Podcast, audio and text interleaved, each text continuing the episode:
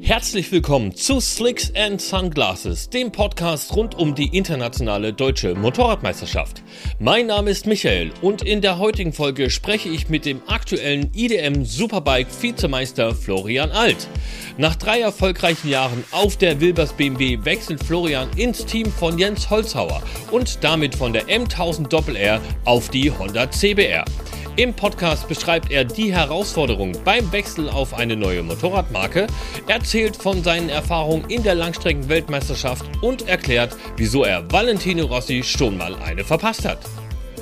So, hallo liebe IDM-Fans. Ich grüße euch zur vierten Folge Slicks and Sunglasses. Und nachdem es in der letzten Episode zusammen mit Jochen Kiefer hauptsächlich um Nachwuchs und junge Talente ging, habe ich heute die große Ehre, einen der erfahrensten Piloten vermutlich aus dem IDM Superbike Starterfeld begrüßen zu dürfen.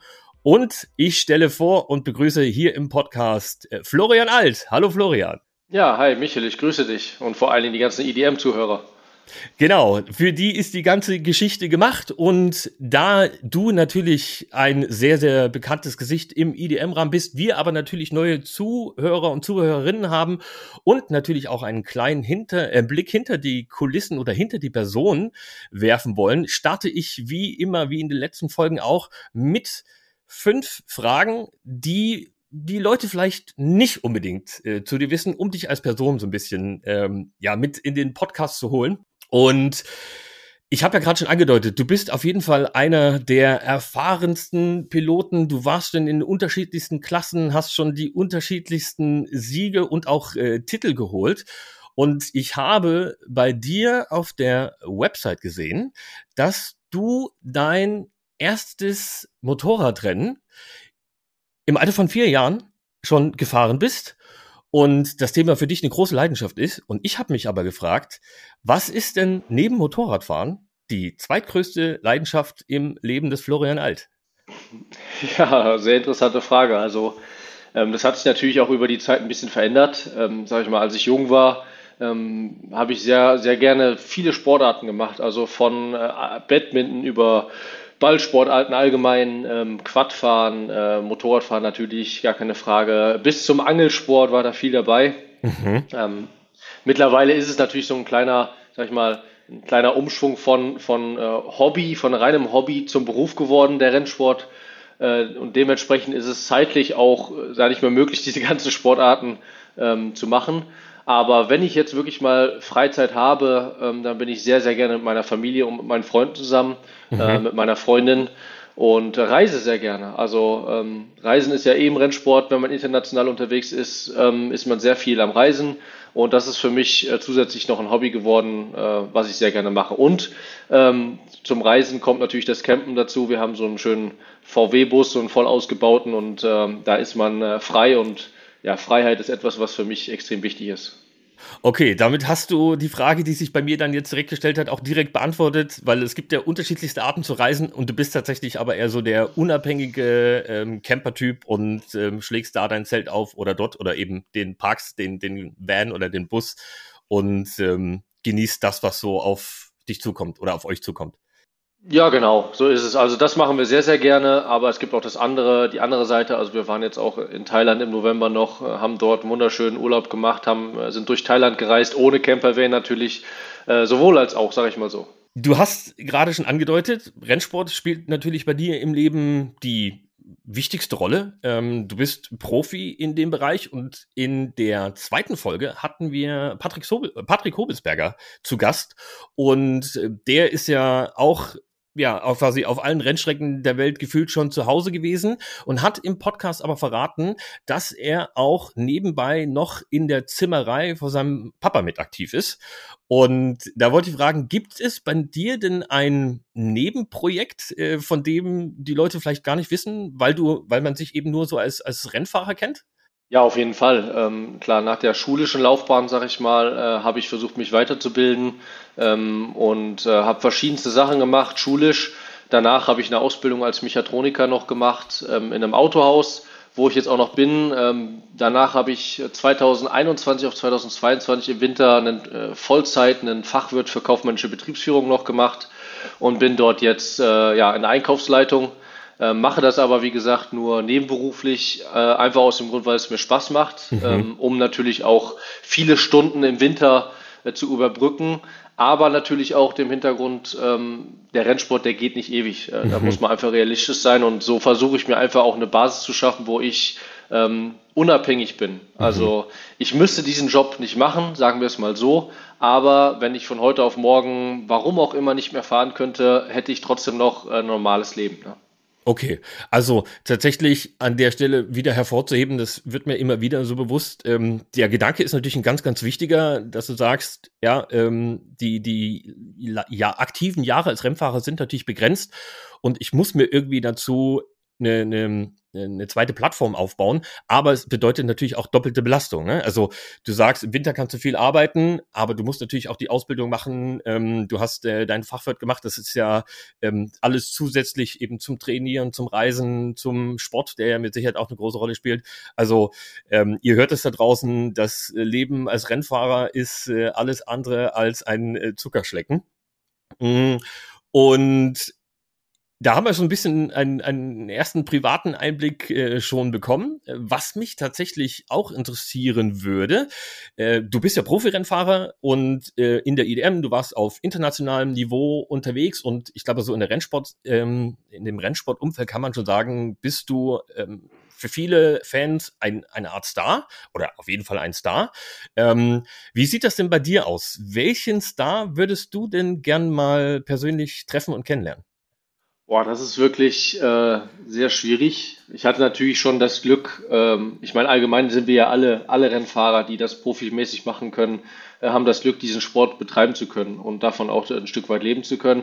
Aber wenn ich jetzt an die richtigen Vollprofis denke aus der MotoGP, ähm, ja, habe ich, glaube ich, sogar schon glücklicherweise alle getroffen. Aber wenn ich einen Star hätte, den ich gerne mal äh, persönlich treffen würde, Boah, da hast du mich jetzt aber erwischt, Da habe ich gar keine richtige Antwort drauf. ähm, also, ich habe einmal Valentino Rossi getroffen. Oh, ähm, cool. den würde ich gerne noch, mal, noch, noch ein zweites Mal treffen. Ähm, das erste Treffen war so ein bisschen ungestüm, sage ich mal. Da war ich im, im Rookies Cup und habe ähm, musste in, in einem Qualifying auf Toilette mhm. und bin dann, wie es so ist, äh, durch die Yamaha-Box gerannt und ähm, bin dann dort auf Toilette gegangen und als ich aus der Toilette rauskam, ähm, habe ich dem Valentino die Tür von der Toilette volles Rohr vors Gesicht gehauen. Also oh. wirklich mit einer Riesenwucht. Ähm, das hat mir richtig leid getan, aber er war so nett und hat mir auf die Schulter geklopft, weil er hat ja gesehen, ich war mit Lederkombi und im Stress im Qualifying und hat gesagt, come on, ähm, alles gut, mach ruhig was und äh, gib alles im Qualifying. Also das ist wirklich eine Persönlichkeit, ähm, die muss man einfach mögen und ihn, glaube ich, würde ich schon gerne nochmal wieder treffen. Okay, sehr, sehr coole Geschichte auf jeden Fall und äh, eine Anekdote, die mit Sicherheit so auch noch nicht viele Leute gehört haben, vielleicht außer deinem, deinem näheren Umfeld. Ähm, jetzt sind wir mit dem Thema im, ich sag mal, im Motorradbereich geblieben. Mm, Stars gibt's ja aber in, in, in unterschiedlichsten Richtungen und äh, bei vielen fällt ja dann so das Thema Musik oft äh, auch so mit als, als erstes ein. Und da habe ich mich gefragt, a, was hört denn der Florian, ähm, wenn er in seiner Konzentrationsphase ist für Musik? Hörst du da überhaupt was? Und was an Musik kannst du, würdest du nie hören? Was, was käme dir dann nicht auf die Kopfhörer? Also viele hören ähm, pushende Sachen, sag ich mal, die man auch im Fitnessstudio hört, irgendwie einen Hardrock oder irgendwas Elektronisches, was ganz Wildes und ähm, bei mir ist es komplett andersrum. Also ähm, ich arbeite seit ein paar Jahren mit einem äh, Sportpsychologen zusammen, äh, mhm. der, mit dem ich, wie gesagt, die mentale Basis bearbeite. Ähm, nebenbei gesagt, kann ich jedem empfehlen. Also wirklich ähm, hat mich so viel weiter im Rennsport gebracht, aber auch im privaten Leben. Und ähm, ja, für mich ist es definitiv besser, runterzufahren. Also ich höre, mhm. ich habe diese, diese Kopfhörer auf, die man so kennt, so überm Ohr. Ähm, ohne Kabel dran, ohne Bluetooth, ähm, nur mit Noise Cancelling, um mhm. einfach die Umgebungsgeräusche noch weniger wahrzunehmen. Mhm. Ähm, das mache ich sowohl in der IDM als auch in der Langstrecken-WM, um einfach den Puls runterzufahren, die Nervosität runterzufahren, ähm, weil ich merke, gerade auch letztes Jahr in der IDM, wo ich die Rundenrekorde gefahren bin, im Qualifying, da hatte ich teilweise einen Puls von unter 60, bevor ich aufs Motorrad bin. Mhm. Und das sind genau die Momente, wo ich sehr gut performe. Also äh, keine Musik ist für mich tatsächlich am besten. Okay, verrückt. Also gar keine Musik. Das ist, das ist ja ein Ding. Und äh, auch spannend zu hören, dass ja so mal neben dem fahrtechnischen und neben dem physischen auch äh, das psychische da so eine große Rolle spielt und äh, dich da auch dieser Mental Coach ähm, so so weiterentwickelt und dir so so weitergeholfen hat. Ja, und, und da kann ich auch noch was zu sagen. Also ähm, mir ist das aufgefallen, wenn man die, die MotoGP-Fahrer mal genauer betrachtet. Ähm, Marc Marquez ist das Paradebeispiel. Mhm. Der hatte mal ein Qualifying, das hat er auch schon mal im Interview gesagt. Ähm, da ist er tatsächlich vorm Qualifying eingeschlafen, bevor er den Helm aufgezogen hat. Mhm. Und äh, es gibt halt die und die Typen, aber gerade so ein Marc Marquez, ich meine, der ist für uns alle einfach ein, ein Übermensch, was das Motorradfahren betrifft. Ähm, hat mich da auch inspiriert und ähm, ja, von dem her habe ich versucht, das, dasselbe zu machen und bei mir funktioniert es auch. Okay, spannend. Ähm, Einschlafen ist tatsächlich die perfekte Überleitung zur letzten persönlichen Frage, die ich vorbereitet habe. Denn äh, es gibt ganz, ganz viele Leute, die schlafen beim Fernsehen schauen oder sogar im Kino ein. Und äh, da wollte ich von dir wissen, was ist denn der letzte Film, den du dir angeschaut hast? Der letzte Film, den ich mir angeschaut habe, jetzt fragst du mich echt ganz wilde Sachen. ich, ich gucke gar nicht so viele Filme. Ähm, Darf auch eine Serie sein. Ähm, Serie war tatsächlich You auf Netflix. You? Ja. Sagt mir gar nichts. So habe ich, hab ich mit meiner Freundin geguckt und da geht es um jemanden, der ähm, ja, verschiedene Frauen hat, die da dann aber quasi immer im Hintergrund ermordet und äh, ja, es bekommt so richtig keiner raus. Also ist so, so, ich weiß gar nicht, wie man das nennt. Ist ein bisschen brutal. Okay, okay, hört sich auf jeden Fall spannend an. Und äh, da, ich, da ich mit meiner, mit meiner äh, Lebensgefährtin auch viel binge, dann werde ich mir das auf jeden Fall mal auf die Liste setzen. Ähm, tatsächlich, ja. Tipp von uns, das haben wir jetzt zuletzt geschaut, The Last of Us. Fand ich ziemlich cool. Ist so eine Computer. The Last of Us. Ja. Also, ähm, ich weiß gar nicht, dürfen wir das in diesem Zusammenhang hier sagen? Ich sage das jetzt einfach, ist, ist ja auf einer dieser Streaming-Portale. Ähm, also das fand ich auf jeden Fall kurzweilig und sind auch nur acht Folgen, also schnell geguckt, war, war eine coole Geschichte. Also der Name hört sich auf jeden Fall so ähnlich an wie You, äh, geht, mhm. geht in eine ähnliche Richtung, würde ich mal sagen. Ja, es ist ähm, äh, so ein bisschen postapokalyptisch. Also da hat ein, ein Pilz die Menschheit äh, befallen und äh, alle rennen so gefühlt als Zombies in der Gegend rum. Ähm, ganz, ganz witzig. Finde ich auch cool. Sehr schön. So, aber jetzt kommen wir hier zum Eingemachten, denn wir sind ja der IDM-Podcast. Es soll natürlich vorrangig auch um das Thema Motorrad hier in unserer Aufzeichnung gehen. Aber obwohl wir der IDM-Podcast sind, fangen wir tatsächlich mit einer anderen Rennserie an, denn du bist jetzt erst zurückgekehrt von deinem EWC-Einsatz. Du warst jetzt mit in Le Mans am Start und zwar sehr erfolgreich sogar im neuen Team. Ähm, ich weiß gar nicht, wie spricht man es aus? Ist es Wiltais? Wiltais? Wie, Wiltais. Wiltais. Ähm, und ihr seid äh, viertplatziert geworden. Und zwar, in, wenn ich das richtig informiert bin, das erste Mal in dieser Konstellation mit diesem Motorrad und äh, ähm, in, diese, in dieser Struktur. Also wirklich sehr, sehr gut abgeschnitten für, für den ersten Einsatz.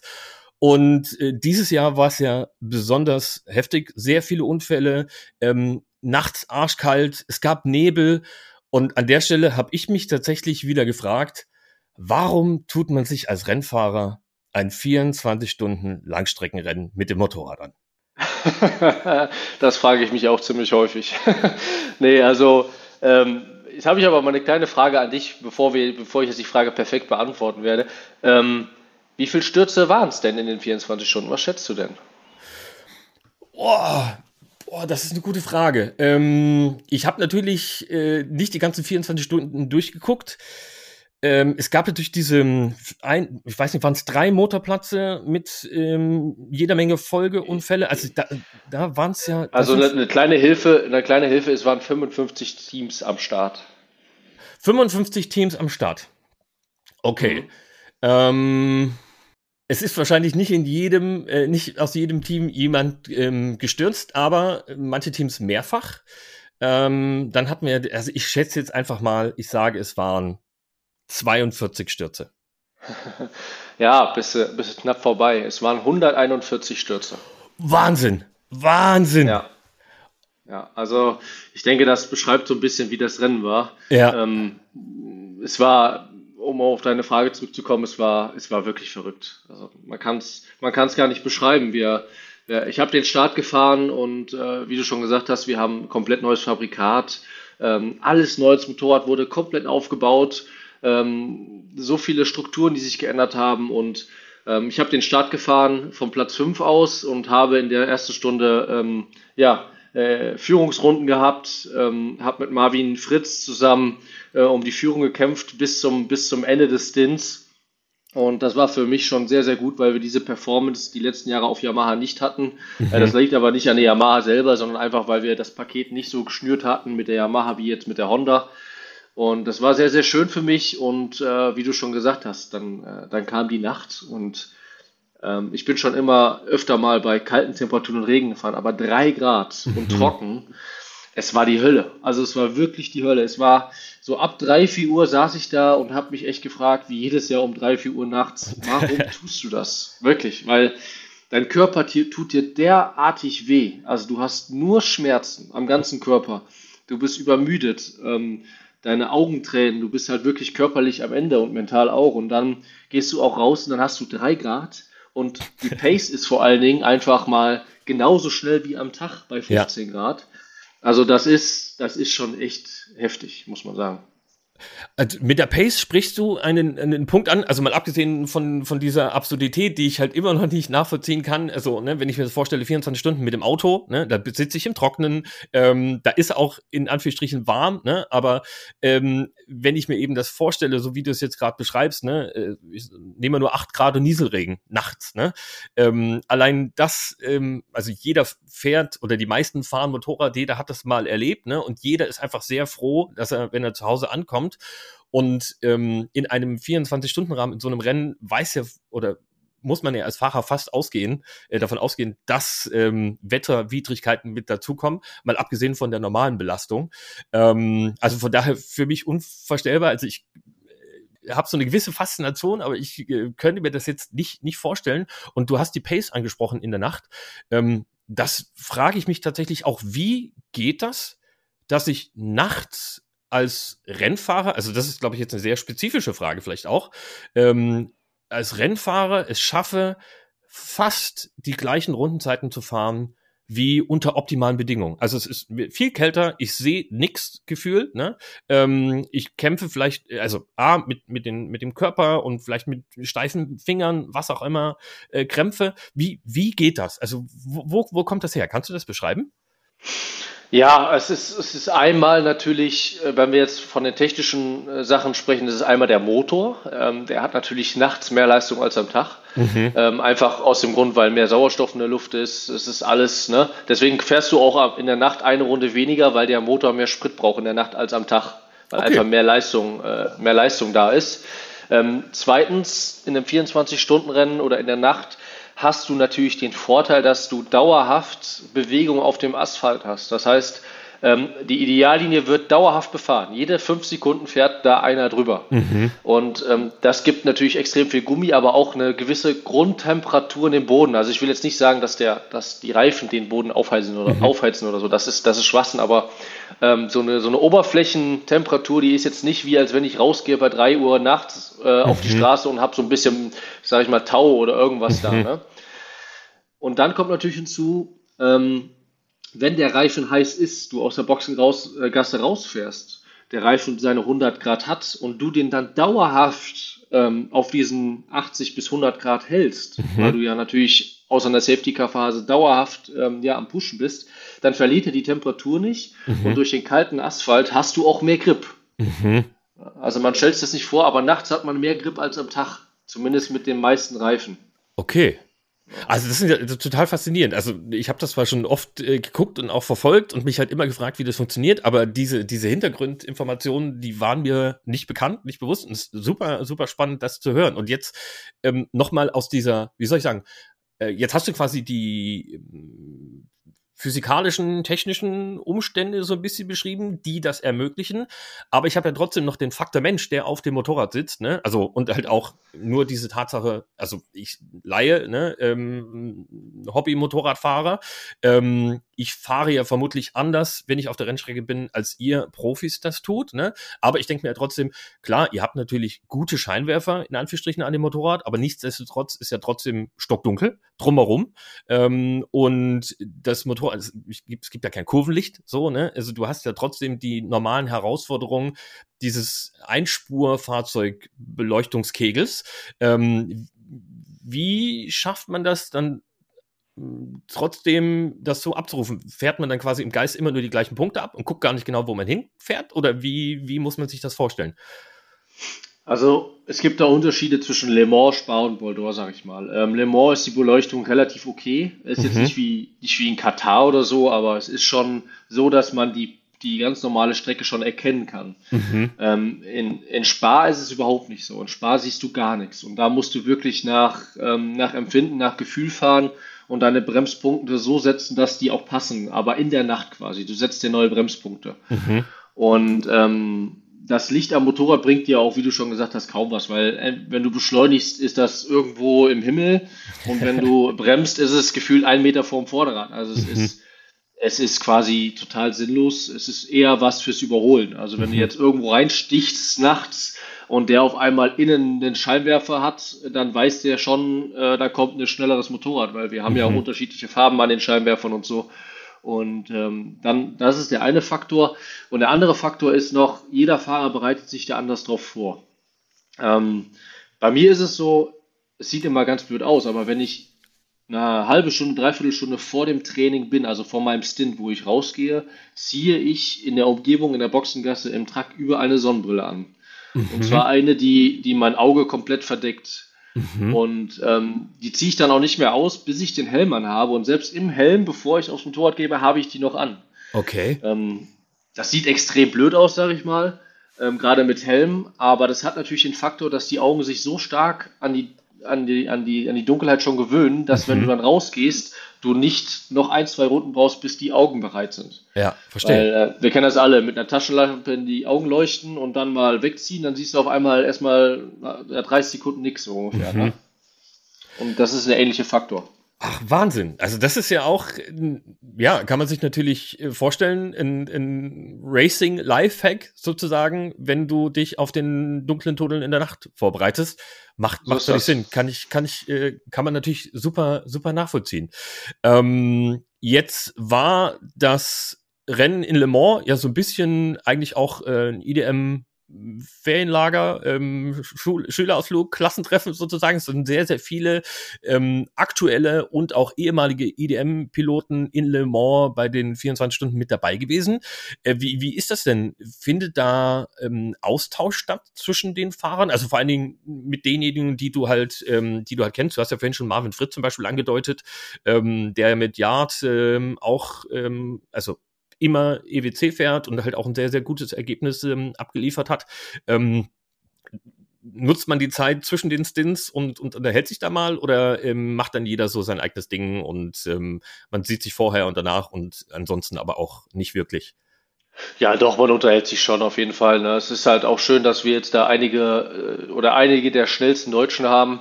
Ähm, wenn wir über Markus Reiterberger reden, äh, Philipp Böttl da, ähm, Marvin Fritz, ähm, wir sind alle, sage ich mal so, ein Jahrgang halbwegs und wir kennen uns auch schon, seitdem wir klein sind.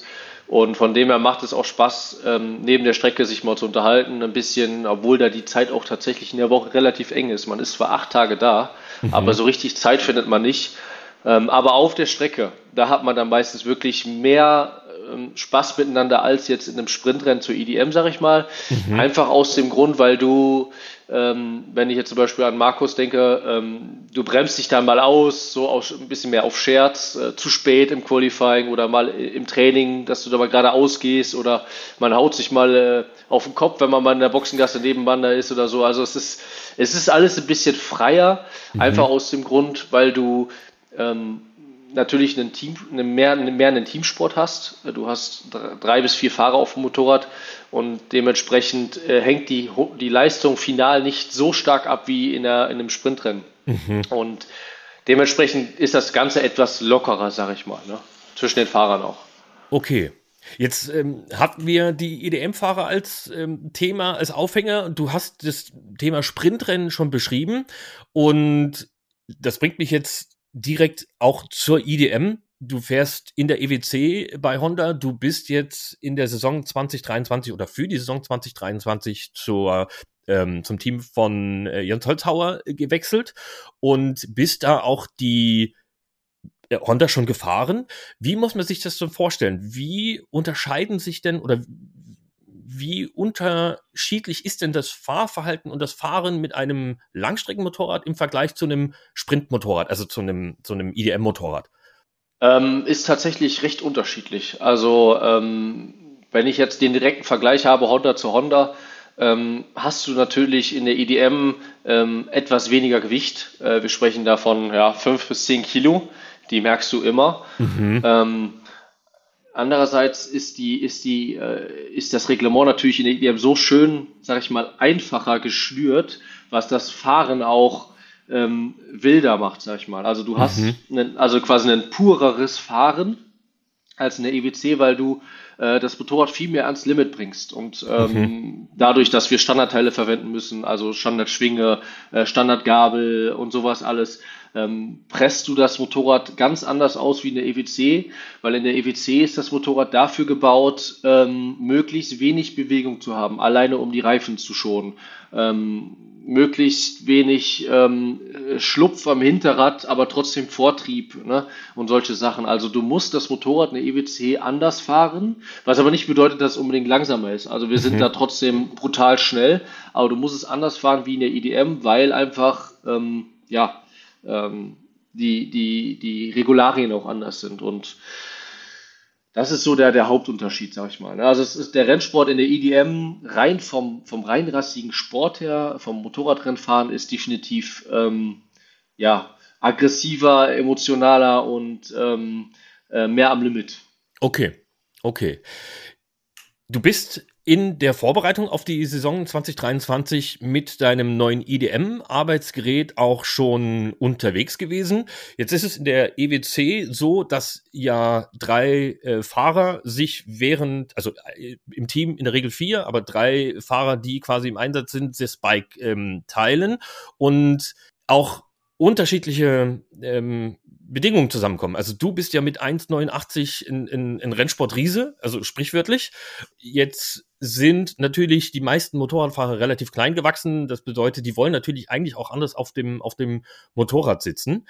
Wie, wie muss man sich das denn vorstellen? Also da muss in der EWC mit Sicherheit ein Kompromiss gefunden werden unter den verschiedenen Fahrern. Bei der IDM ist das ja nicht so. Du kannst ja das Motorrad für dich so vorbereiten. Wenn du jetzt wie aktuell ähm, im, in, im Ablauf diese äh, Übergangsphase hast von einem anderen Modell BMW S1000 ähm, Doppel-R, was du jetzt in der Vergangenheit gefahren bist, jetzt auf die auf die Honda. Wie muss man sich denn die erste die die erste Testarbeit vorstellen? Was was passiert denn da, wenn du auf ein neues Motorrad steigst? Also du meinst jetzt tatsächlich der Umstieg von den, von den Marken her oder, oder worauf willst du jetzt genau hinaus? Genau, wenn du, also die, du hast ja die, die BMW gehabt, die war auf dich ähm, ab, gestimmt, sag ich jetzt mal. Du hast mhm. äh, die perfekte Ergonomie drauf gehabt. Ähm, ähm, ich weiß nicht, inwiefern vielleicht ähm, eine besondere Verkleidung, was, was, ähm, was auch immer so in diese Richtung, dass es eben dein Motorrad ist. Ähm, und wie näherst du dich denn im, im, im ersten Test an einem neuen Bike und worauf achtest du denn, wenn du ähm, ein neues, neues Modell quasi bewegst? Also was, was ist denn so dein, wo du sagst, ich keine Ahnung, ich setze mich jetzt rauf und mache erstmal Trockenübungen und versuche halt irgendwie ähm, Lenkerenden so zu positionieren und ähm, Fußrasten und dann fährst du raus und dann merkst du, hm, keine Ahnung, ich sitze vielleicht ein bisschen zu niedrig. So wie, wie, wie muss man sich denn diese Anpassungsarbeit vorstellen, wenn man auf ein neues Modell umsteigt? Ähm, ja, ist tatsächlich auch wieder unterschiedlich von Fahrer zu Fahrer. Bei mir ist es tats tatsächlich sehr, sehr aufwendig. Also mhm. ähm, es liegt aber nicht an meiner Größe. Also es liegt eher daran, dass ich jemand bin, der versucht, jede kleine Kleinigkeit, also wirklich alles so zu optimieren, dass wir maximale Performance haben. Und äh, da werde ich die Basis meistens schon immer schaffen, indem ich natürlich erstmal äh, eine Sitzprobe mache, dann gucke ich, wie die Fußrastenanlage steht, äh, wie, die, wie die Sitzhöhe ist, so die Basis. Und dann fange ich an äh, mit Lenkerstummeln, mit Daumenbremse, alles, was ich so, was wir auch in der EDM zum Beispiel anpassen dürfen. Mhm. Und am Motorrad fange ich dann an, ähm, wenn wir fahren, ähm, den Tank so zu modulieren, im, im, im, im Regel, sagen wir mal, im, im äh, so wie es im Reglement quasi vorgegeben ist oder was du machen darfst, äh, Kleinigkeiten zu verändern, was den Tank betrifft. Und ähm, ja, das sind alles so Sachen, die machst du dann peu à peu.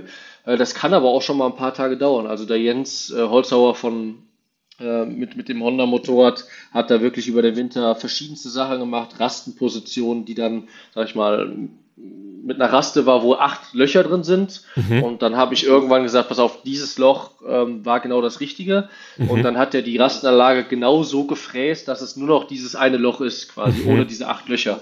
Mhm. Und so näherst du dich dann Stück für Stück ähm, an. Und genauso ist es mit, mit, äh, mit der Geometrie des Motorrads. Äh, das mag jeder Fahrer anders. Zum Beispiel letztes Jahr mit der M1000R ähm, Markus Reiterberger gegenüber mir, er fährt eine komplett andere Geometrie, als ich bei Wilvers gefahren bin. Mhm. Ähm, also wirklich komplett anders.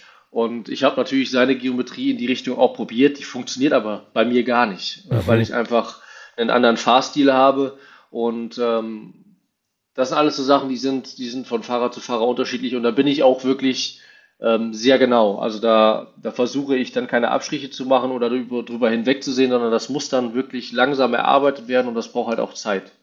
Jetzt, Zeitfaktor hast du gerade schon angedeutet, wie viele Testtage? Du hast mir vorhin ja noch erzählt, wenn wir hier fertig sind mit unserer Aufnahme, springst du quasi direkt ins Auto und geht's für dich mit ähm, Holzhauer zum nächsten Test nach, nach Most. Wie viele Testtage habt ihr denn jetzt schon absolviert und hast du, ich sag mal, die, hast du das Motorrad so vom äh, Grundsetup schon dir so hinstellen können, dass du sagst, ähm, jetzt geht's an, an die Feinarbeit? Also wir haben jetzt sechs Testtage ähm, absolviert bis jetzt und ähm, so am fünften, sechsten Tag, wo wir dann auch in Valencia die, die ersten wirklich guten Runden gefahren sind, ähm, habe ich zum Jens gesagt, so jetzt kommt langsam der Faktor, dass es mein Motorrad wird. Mhm. Und das ist so meistens der Moment, wenn du, wenn du mit dem Motorrad spielst. Und mhm. das merke ich immer bei mir, wenn ich anfange, äh, Kurven so extrem zu schneiden, dass ich mit voller Schräglage über die Curbs innen fahre. Ähm, wenn ich das Motorrad äh, stark anstelle im Ausgang der Kurve, um mit dem Hinterrad zu lenken. Mhm. Ähm, solche Sachen kommen dann hinzu. Und wir sind jetzt an einem Punkt, wo ich mich langsam in diesem Bereich äh, bewege und jetzt müssen wir nur noch gucken, dass wir da, ähm, sage ich mal, einfach äh, auch ja noch, noch die Feinheiten verändern. Dass nicht nur das Spielerische da ist, sondern dass das Spielerische noch brutal schnell ist. Okay, okay. Also für diejenigen, die jetzt äh, sich nicht genau vorstellen können, was der Florian mit äh, Anstellen am Kurvenausgang meint, kann ich nur empfehlen, schaut mal auf seinem Instagram-Account äh, vorbei, Florian Alt66. Da gibt's nämlich tatsächlich schon ein paar nette Reels mit der ähm, neuen Honda von Holzhauer, äh, wie das aussehen kann und wie der gute Mann es mit äh, gebrauchten Reifen doch äh, rauchen lässt. Also schaut euch auf jeden Fall an. Ähm, da ist für Unterhaltung gesorgt. Und du hast ja gerade angedeutet, es wird jetzt so langsam, wird jetzt so langsam dein Motorrad. Hm, wie unterscheiden sich denn die Bikes charakterlich? Also wenn jetzt die alte M1000R R von, ähm, von der letzten Saison mit dem kommenden oder mit der aktuellen Honda vergleichst, ähm, gibt's, es sind ja beides ähm, rein Vierzylinder, ähm, also so vom, vom Grundcharakter, sage ich jetzt mal, ähm, technisch identisch. Wie, wie, wie äh, ist das denn aus, Fahrer, aus Fahrerperspektive? Wo liegen denn die Unterschiede für dich? Ähm, ja, die Unterschiede sind schon enorm. Ne? Also, mhm. wo ich das erste Mal auf die Honda gestiegen bin, ähm, haben viele Leute gesagt, ja, das Motorrad ist schwierig im Eingang und lenkt wenig und äh, ja, funktioniert nicht so gut, ist nicht so einfach zu fahren, aber ich war sehr positiv überrascht, muss ich sagen. Also ähm, ich bin die ersten Runden gefahren und dachte nur, boah, also der Motor ist, ist Wahnsinn. Ich meine, mhm. das, das wissen wir alle, das Motorrad hat brutal viel Leistung und mhm. Äh, die, die, der Motor vibriert auch sehr wenig. Mhm. Ähm, das ist schon ein Unterschied zu BMW. Also die BMW hat ja eine deutlich leichtere Kurbelwelle als die, als die Honda. Und das merkst du auch. Das hat Vorteile zum Beispiel in der Kurve äh, und am Eingang mit einer leichteren Kurvenwelle, sag ich mal, wie bei der BMW. Mhm. Aber es hat auch Nachteile ähm, in, in anderen Bereichen. Und ähm, das, das waren so die ersten großen Unterschiede. Und wenn du, wenn du darüber redest, wie das Motorrad einlenkt, äh, BMW zu Honda, ähm, ich glaube erst, ich glaube allerdings, dass die, dass die BMW für den, für den Normalo im ersten Moment einfacher wirkt. Mhm. Äh, weil sie fahrbar ist, sag ich mal. Sie ist wirklich so gebaut, dass sie erstmal gut fahrbar ist. Ähm, mit der Honda hatte ich, hatte ich das Gefühl, dass ich bin, also ich bin draufgestiegen, habe gesagt, boah, das ist doch brutal gut, Leute. Also was erzählt mhm. mir ihr, ihr, ihr, mir da alle? Ähm, das Motorrad hat gut eingelenkt, hat gut geturnt und im Ausgang, ähm, ich sag mal, ich habe das gerne beschrieben mit so einer, wie nennt man das, wenn man hier so ein, so ein Dreieck hat, wo man äh, was vorspannt, ähm, so, äh, so, so, eine Flitsche oder sowas. Ja, weißt so Steinschleudermäßig. Ja, genau, so eine Steinschleuder. Äh, so hat sich das angefühlt. Also du hast das Motorrad positioniert im Ausgang und dann ist das wie mit einer Steinschleuder äh, auf die gerade losgelassen worden. Mhm. Und gerade so ab vierten, fünften Gang, also ich, ich komme immer noch nicht aus dem Lächeln. Selbst in 24 Stunden Rennen denkst du dir, boah, was hat das Ding Leistung? Also es ist echt, mhm. Ist echt heftig und das sind so die, die Main-Unterschiede, sag ich mal. Ne? Ähm, beides, glaube ich, sehr, sehr gute Motorräder. Sehr, sehr gute. Ähm, auch vor allen Dingen moderne Motorräder. Das unterscheidet es von anderen Herstellern aktuell. Ja. Weil diese zwei Motorräder sind modern gebaut mhm. und das merkst du sofort. Mhm. Ähm, das macht auch einen Unterschied für eine Normalo aus, würde ich sagen. Okay, okay. Ähm, jetzt hast du das Thema Leistung und, und vor allen Dingen Leistungsentfaltung und, und ähm, diesen, diese, äh, wie soll ich sagen, Tritt ins Kreuz äh, beim, beim Herausbeschleunigen auf, auf die Gerade beschrieben. Ähm, ohne das jetzt hundertprozentig präzise zu machen, aber die Information den Zuhörern mitzugeben, in welchem Leistungsbereich bewegen sich die aktuellen IDM-Motorräder? Kann man das einigermaßen über den Daumen angeben oder ist das alles Betriebsgeheimnis? Also ich habe mal auf die Honda-Website geguckt und da steht 218 PS, wenn ich so ein Ding kaufen würde. Mhm. ab, ab, absurd viel und ähm, in die IDM-Variante dann mit Sicherheit noch ein paar Pferdchen mehr und die dann vermutlich dann auch am, am, am Rad. Ja, natürlich, äh, natürlich, ohne da jetzt genau Zahlen zu nennen, natürlich ist da mehr Leistung im Motorrad. Ja. Ähm, die Motoren sind natürlich Standard und so konform, wie es in der Regel, äh, im Reglement vorgeschrieben ist, mhm. aber die Motoren werden natürlich zerlegt und ähm, dort kannst du natürlich, egal welches Fabrikat das ist, ob das Yamaha, Kawa, BMW, Honda ist, ähm, kannst du natürlich verschiedene Maßnahmen äh, verfolgen, um äh, mehr Performance oder vielleicht auch mehr Haltbarkeit zu generieren. Also du, du hast das dann zum Beispiel hast vier Pleuel da liegen mhm. oder sagen wir mal 16 Pleuel hast du da liegen mhm. und dann nimmst du genau die, die vier Pleuel, die vom Leist, von, vom Gewicht her am besten zusammenpassen, um wenig mhm. Vibration zu haben, mehr Leichtlauf und sowas. Ne? Also das, da ist natürlich immer ein bisschen Spielraum da, aber das ist jetzt nicht so, dass wir mit 250 PS fahren. Das mhm. wäre ja, äh, mhm. das wäre, das ist in der EWC so im Qualifying, aber nicht in der IDM. Okay, okay. Also was man natürlich dazu sagen muss, ähm, Reglement gibt natürlich ähm, einen sehr, sehr begrenzten Rahmen vor, was den Motor an sich äh, angeht, aber wir haben natürlich die Möglichkeit in der Peripherie, zum Beispiel mit eben Auspuffanlage etc., das, was man so auch als Laie kennt, genau. äh, eben äh, Abstimmungsarbeit etc., ähm, noch, noch das ein oder andere PS äh, zu finden. Ja, genau. Also ähm, es sind dann Kleinigkeiten. Es ist ja auch jetzt mittlerweile erlaubt, in der Superbike verschiedene oder Kit-Nockenwellen zu fahren. Ähm, äh, bei allen Herstellern, die habe ich noch nicht bei der Honda getestet, aber ähm, das Motorrad hat so schon äh, deutlich mehr Leistung als, als wie es, sag ich mal, bei Honda auf der Website steht. Von dem her ähm, muss man gucken, ob man das überhaupt benötigt. Okay, okay. Jetzt ist die Basis eine sehr, sehr vielversprechende, wie man so raushört. Und du hast auch ähm, schon beschrieben, A, dass du sehr viel Energie aufwendest, um das Motorrad dir persönlich perfekt ähm, anzupassen. Ähm, ich hatte das Thema Größe schon erwähnt, was natürlich im Rennsport immer ein, ein nicht zu verachtender Faktor ist. Gibt es da, du bist ja ähm, auf Yamaha in der EWC gefahren, du bist auf Yamaha in der IDM gefahren, äh, du bist die BMW ähm, in der IDM sehr erfolgreich gefahren, äh, hast drei Vizetitel mit der, äh, nee, es sind zwei BMW, einmal Yamaha, habe ich das richtig in Erinnerung? So rum ist es, ne? Genau, es ist genau. zweimal Yamaha, zweimal BMW.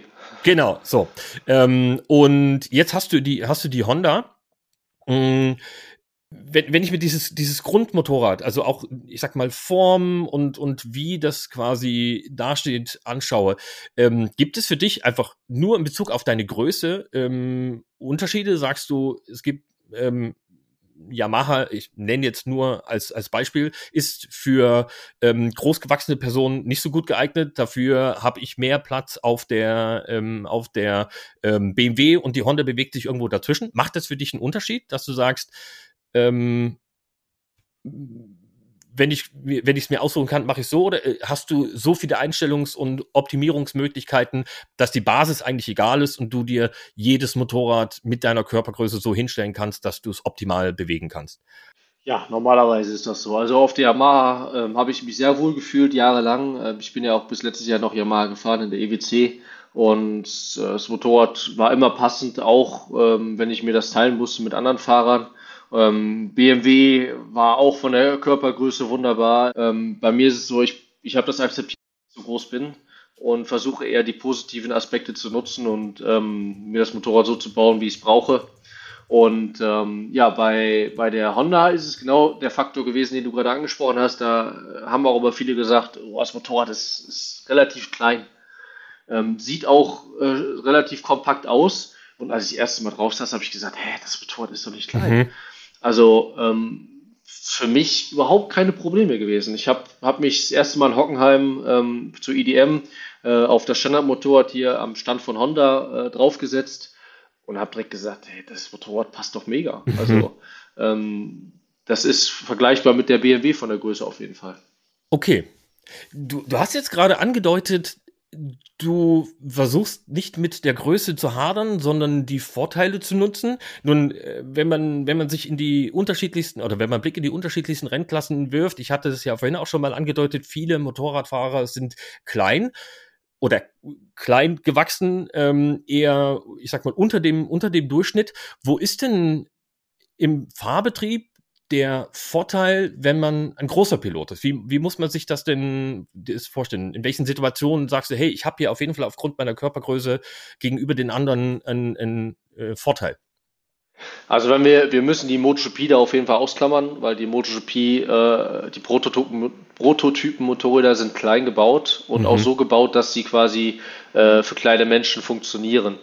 Ähm, deswegen, wenn wir von einem Superbike reden, wo das wirklich auch Vorteile haben kann, äh, Loris Bass, Scott Redding mhm. oder auch ich, ähm, kann man ganz klar sagen, dass du natürlich ähm, im, im, Ausgang der Kurve aerodynamisch äh, schlechter bist mhm. als ein Bautista. Mhm. Aber du hast auch den Vorteil, dass du zum Beispiel in, in manchen Kurven, ähm, sag ich mal, 90-Grad-Kurven oder, oder Airpins, mhm.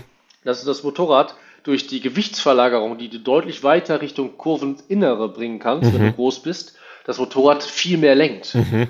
Ja? Und ähm, das ist ein Faktor, den du, den ich versuche einfach mir zunutze zu machen. Das hat man auch letztes Jahr viel gesehen. Also äh, wer die Rennen der EDM verfolgt hat, ähm, Markus gegen ich, äh, gegen mich, ähm, da hast du gesehen, dass er in manchen Passagen schneller war, aber gerade in diesen kleinen und engen Passagen, mhm. wo man quasi spielen musste mit dem Motorrad, um zügig wenig Meter zu machen, mhm. äh, da war ich stärker. Okay. Und zwar deutlich.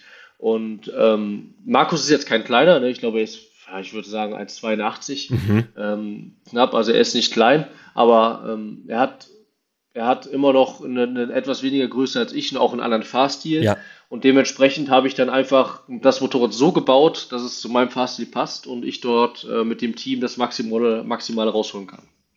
Verstehe.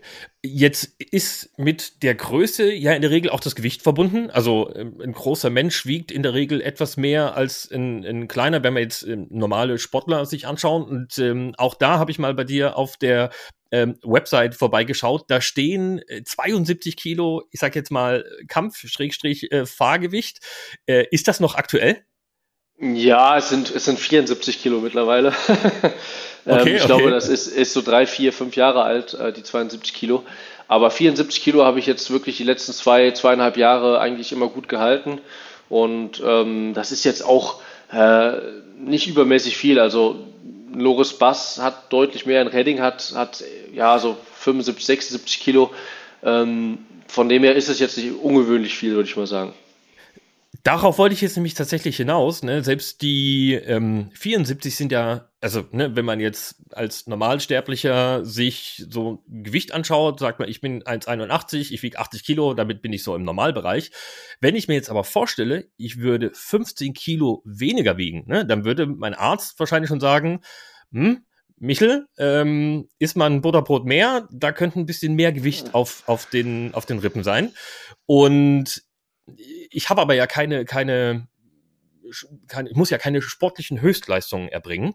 Ähm, wie, wie kriegst du das denn hin? Also A, das Gewicht zu halten, natürlich zum einen, und dann halt aber auch ähm, die Leistungsfähigkeit abrufen zu können, wenn es denn drauf ankommt. Und das ist ja unter der Saison ähm, nicht selten. Und wenn man sich dann so EWC-Einsätze noch dazu ähm, anschaut, in, in intensivster Form, wie es denn überhaupt geht. Wie, wie ist, wie, wie arbeitest du denn an deiner, an deiner Physis? Ja, ähm, wie ich vorhin schon gesagt habe, es sind viele Faktoren, die da zusammenkommen und die ich auch in den letzten Jahren gelernt habe. Ähm, ich meine, das sagt jeder Sportler, ja, Sport und jeden Tag und fünfmal die Woche am besten. Ähm, bei mir ist es anders. Ich äh, mache schon drei, vier, vielleicht auch fünfmal die Woche Sport, aber nicht nach Zwang. Also wenn ich das Gefühl habe, heute ist der Körper nicht bereit dafür, ähm, mhm. braucht eine Regeneration, dann kriegt er die auch. Ähm, das mhm. ist ganz wichtig. Also du musst lernen, auf deinen Körper zu hören. Ähm, du musst vor allen Dingen lernen, dich ordentlich zu ernähren. Das ist ein Faktor, den, den habe ich echt auch wirklich vor vier, fünf Jahren ist richtig angegangen und merke jetzt, wie wichtig das geworden ist. Und ähm, mhm. ähm, da musst du einfach für dich selber entscheiden, was für dich der beste Weg ist. Ähm, ich merke vor allen Dingen jetzt einen neuen Faktor. Ich ähm, ernähre mich seit, seit zwei Jahren mit deutlich weniger Fleisch. Ähm, mhm. Komme aus einer Metzgersfamilie, also mein Vater ist Metzgermeister, also mir braucht keiner erzählen, ich würde kein gutes Fleisch kennen oder so. Äh, deswegen mhm. schmeckt es mir nicht. Nein, das ist nicht so. Ich liebe Fleisch, äh, esse es sehr, sehr gerne. Ja. Aber ich habe halt gemerkt, dass äh, der übermäßige Fleischkonsum sich sehr negativ auswirkt auf meine äh, Kraftausdauer. Und mhm. seitdem ich den Konsum so auf ein bis zweimal die Woche runtergefahren habe, geht es mir deutlich besser. Ich schlafe besser. Okay. Bin, vor allem gerade in diesen Momenten, wo du gerade drüber geredet hast, 24 Stunden Rennen oder auch die letzten drei Runden im Sprintrennen bei IDM, ähm, da habe ich einfach deutlich mehr Energie. Und das sind alles die Sachen, die da zusammenkommen. Also, äh, interessanter Punkt, ähm, weil ich eine sehr, sehr ähnliche Geschichte von einem, ich sag mal, ähnlichen Fahrertyp ähm, gehört habe. Das hat mir Lukas Tulovic erzählt, ja. der ja, ich sag mal, ähnlich groß ist, einen ähnlichen Gewichtsgap, Gewichtsgrößengap sozusagen hat. Der, ich glaube, der hat, bei dem sind 66 Kilo bei 1 84. Ähm, und äh, der auch aus, einem, aus einer Restaurantfamilie kommt, wo es auch immer ähm, herzhaft und viel Fleisch und so gab. Und ähm, der hat es auch angedeutet, dass ab dem Zeitpunkt, ab dem er Fleisch weggelassen hat, und er ernährt sich jetzt, glaube ich, nur vegetarisch, mhm. äh, sofort dieser Kraftausdauer-Boost da war. Und das ähm, vielleicht auch so als äh, äh, Hinweis an diejenigen, die im Hobbysportbereich aktiv sind, egal welche Richtungen hier zuhören, ähm, das vielleicht mal auszuprobieren. Ähm, es gibt ja hier sehr, sehr erfolgreiche Beispiele, dass das gut funktioniert und auf jeden Fall mal ein, ein Versuch wert sein kann. Ja, ich finde es vor allen Dingen für Lukas schön, ähm, weil Lukas ist genau in dem Jahr, wo er dieses Jahr muss, er einfach rocken. Also er muss dieses Jahr performen. Und ähm, diese Erfahrung, die er da gemacht hat, ob das jetzt Kleinigkeiten sind wie Ernährung, ähm, er, die hat er zum richtigen Zeitpunkt gemacht. Ähm, bei mir kam das mhm. später. Und äh, diese Faktoren musst du einfach alle haben. Wenn du in der WM bist und ein kleiner Mi Mini-Faktor nicht stimmt, bist du hinten. Und ähm, ja. deswegen hoffe ich, dass Lukas das ähm, dieses Jahr durchzieht, äh, auch performt, weil wir brauchen deutsche Fahrer und wie du es sagst, auch für den Hobbyfahrer. Ähm, wie gesagt, wir sind alle, wir sind alle, äh, sag ich mal, so aufgewachsen mit äh, übermäßigen oder guten Fleischkonsum. Ähm, es hört sich für euch komisch an, aber ich kann euch nur raten, macht es doch einfach mal zwei Wochen. Und dann, dann wenn es euch nicht gefällt, alles gut, aber macht es einfach mal. Mhm. Und ich glaube, ähm, das, das wird euch auf jeden Fall helfen. Okay, also ihr habt das gehört. Ähm, ich bin sehr gespannt drauf, äh, ob ihr das ausprobiert und ob ihr da Effekte spürt. Ihr könnt auch einfach eure Erfahrungen mit uns teilen. Natürlich entweder über den Instagram-Account von der IDM, schickt uns eine Nachricht oder ihr könnt uns auch eine E-Mail zum Podcast direkt schicken. Die E-Mail-Adresse findet ihr hier in den Show Notes. Also wenn ihr da dem Vorbild äh, Florian Alt folgen wollt und ähm, eure Erfahrungen mitteilen, lasst es uns sehr gern wissen. Das greifen wir dann auf jeden Fall nochmal auf. Und du du hast mit Lukas jetzt schon angedeutet, der ist jetzt wieder da angekommen, wo er jahrelang drauf hingearbeitet hat und muss jetzt diese Saison äh, sich beweisen. Wie sieht es denn bei dir aus? Du bist jetzt im neuen Team, neues Motorrad, neue Struktur. Ähm, wir hatten die Vize-Titel schon angesprochen auf den anderen äh, Fabrikaten. Ähm, was erwartest du dir denn von der Saison 2023 mit, mit Honda? Ähm, Bei mir ist das Ziel ganz klar. Erstmal ähm, müssen wir gucken, dass wir die Honda siegfähig wieder kriegen. Mhm. Ähm, das Motorrad kann das, bin ich mir sicher. Das war ja die letzten Jahre ein bisschen schwieriger mit den Vorjahresmodellen, sage ich mal.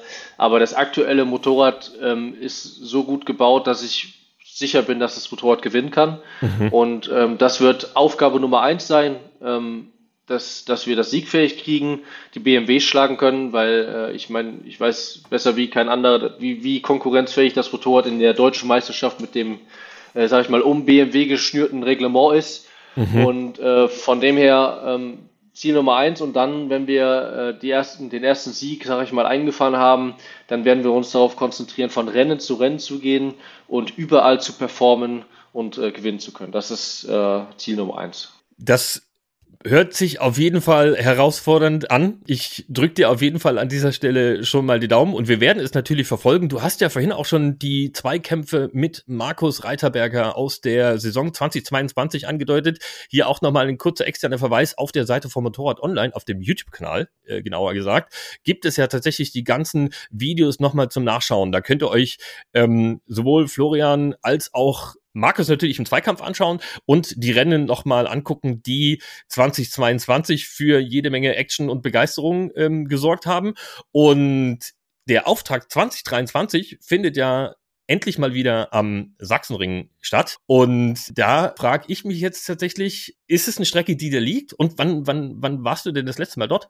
Ähm, ich war tatsächlich das letzte Mal dort mit der EDM 2020. Mhm. Ähm, das war ja dieses, äh, sage ich mal, verrückte, verrückte Corona-Jahr, ja. ähm, wo wir das Rennen relativ spät in der Saison gefahren haben. Und da hatten wir ja gut, die Strecke mochte ich schon immer gerne. Mhm. Ne? Also ob das jetzt Grand Prix war, äh, Rookies Cup, äh, Deutsche Meisterschaft, whatever. Ähm, Sachsenring ist immer ein Highlight äh, wegen den Fans, aber auch weil die, die Strecke natürlich extrem viel Tradition hat. Und ich habe, ich habe mitbekommen und ich habe gehört, dass die Honda dort sehr gut funktionieren soll. Von dem her äh, freue ich mich auf jeden Fall darauf, dass es dann am Sachsenring losgeht. Sehr schön. Wir freuen uns natürlich auch. Und äh, der Sachsenring, du hast es gerade schon angedeutet, ist auf jeden Fall ein mega, eine mega Location für den Saisonauftakt, weil es einfach so eine Traditionsreichstrecke ist, weil die Infrastruktur drumherum halt einfach ähm, sehr, sehr gut ist und äh, für jede Menge Spaß sowohl bei den Fahrern als auch für die Fans sorgt. Und äh, das bringt mich tatsächlich äh, auch zum Aufruf an unsere Community im YouTube-Livestream sich die Sache anzuschauen, das ist natürlich das eine. Viel besser, viel spannender, viel cooler ist die Sache natürlich live vor Ort. A, weil man die Atmosphäre noch viel besser aufsaugen kann und äh, im Rahmen der IDM ja eben auch die Möglichkeit hat, ganz nah dran zu sein mit der Möglichkeit im Fahrerlager ähm, flanieren zu können, bei den Teams in die Boxen reinzuschauen und äh, eben auch den einen oder anderen Fahrer mal zu treffen. Also hier auf jeden Fall ein Aufruf an euch. Sichert euch Tickets, die sind natürlich schon verfügbar unter idm.de slash Tickets, bekommt ihr für alle Rennen schon die Karten und da ist nicht nur der Sachsenring eine Option, sondern das gilt natürlich für alle Rennen. Jede Strecke hat da ihren persönlichen Charakter und wird auf jeden Fall ein Highlight dieses Jahr werden und äh, das bringt mich tatsächlich auch so zum Abschluss, denn Florian, ich wünsche mir natürlich auch und dir, dass auch für dich die Saison 2023 zu einem absoluten Highlight wird.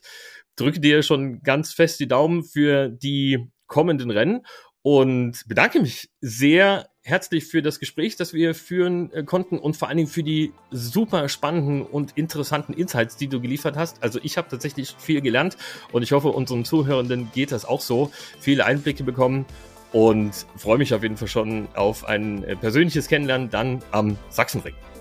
Ja, ich bedanke mich auch. Ich finde es äh, mega, dass wir das hier machen. Ähm, ich hoffe, es war es nicht das letzte Mal und äh, ja, wir sehen uns am Sachsenring. Hoffentlich nicht alleine, da werden vielleicht noch ein paar Fans dabei sein. Ähm, toi, toi, toi. Danke dir und äh, wir hören uns. Danke dir. Alles klar. Also, ich danke euch. Die nächste Folge Slicks and Sunglasses gibt es wieder in zwei Wochen. Das ist dann die Folge kurz vor dem Sachsenring Saisonauftakt. Und bis dahin verabschiede ich mich bei euch und danke euch für die Aufmerksamkeit. Bis in zwei Wochen. Ciao, ciao.